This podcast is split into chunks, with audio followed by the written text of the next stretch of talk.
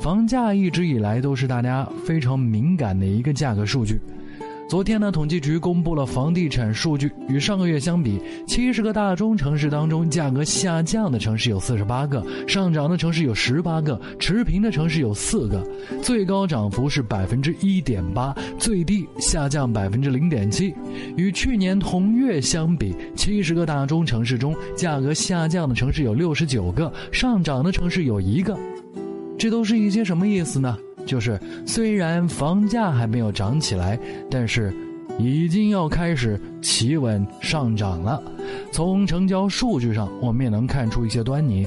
根据机构提供的数据显示，五月上旬全国主要五十四个城市合计住宅签约是七万一千四百八十五套，环比上月的六万四千零三十三套上涨了百分之十一点六，市场整体涨幅明显加大。而分城市来看的话，一线城市环比比四月同期上涨了百分之七点三，而二线城市的涨幅则达到了百分之十六点五。这一切都在告诉我们一个故事：房价似乎真的要涨回来了。但，真的如此吗？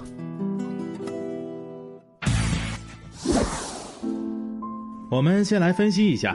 房地产的利益群体，也就是哪些人最希望房价上涨？首先肯定是开发商，拿了那么多房子在手里，房价不涨就卖不动，再卖不动就连银行的利息都还不起了。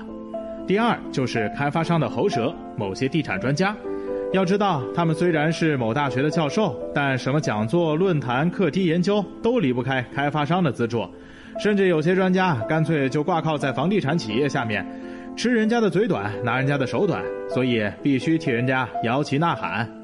第三就是投资者、炒房人，也就是那些拿房子当保值增值手段的人。他们手上通常都会超过三套房子，一旦房子跌，不但资产受到损失，而且很可能血本无归。如果是那些反复抵押贷款的职业炒房人，恐怕连银行利息都会还不起。第四类就是某些楼市媒体。这一点基本跟楼市专家的路子是一样的。楼市下跌，他们的收入也会变少，且流量下降。最后一个就是政府，特别是地方政府，这个就不解释了。那么这五类人在一起会做什么事儿呢？就是制造一系列的内容，让房子看起来依然好卖，这个市场依旧上涨。这里面有能出数据的，有能分析数据的，有传播数据的，还有拿数据说事儿的，基本上全都齐了。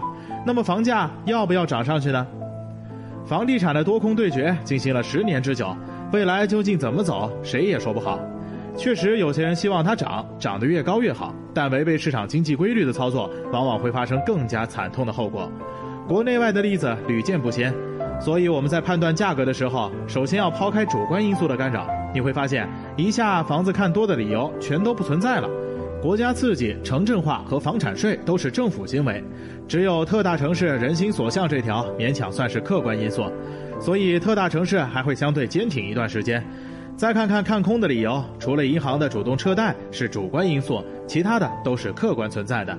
房产税也是必然的趋势，所以这么来看，房价短期内还能不能涨，真心不是很清楚。有个说法是，人口老龄化将在二零一五年形成标志性的拐点。当年日本就是这样一个拐点之年，出现了房价的拐点。日本在九三年之后，房价跌得连自己老娘都不认识了，号称能买下一个半美国的东京，最后连半个纽约都不值了。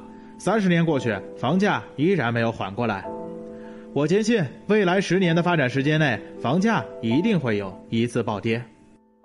如果您手中的房子并不是一个理财的工具，或者是投资的内容。那么这些事情您一定不担心，因为不管您的房价掉到什么程度或涨到什么程度，这房子对您来说是不卖的，所以你心里头也不会敏感于它的价格。专栏精粹，